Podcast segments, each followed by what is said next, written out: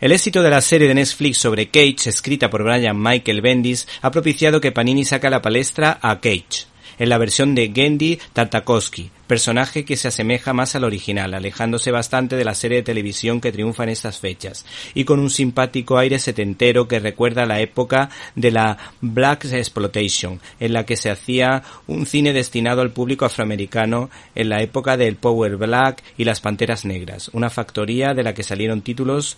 eh, tan archiconocidos como por ejemplo Foxy Brown con la explosiva Van Grier. El caso es que eh, Gendy Tartakovsky es un especialista en series animadas de televisión, como ha demostrado con Supernenas o Laboratorio Dexter, un autor que de niño disfrutaba con las series infantiles de Tex Avery y Chuck Jones a pesar de no entender el idioma, pues era de procedencia rusa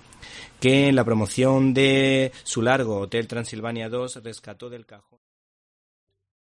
¿Te está gustando este episodio? Hazte fan desde el botón apoyar del podcast de Nivos. Elige tu aportación y podrás escuchar este y el resto de sus episodios extra. Además, ayudarás a su productor a seguir creando contenido con la misma pasión y dedicación.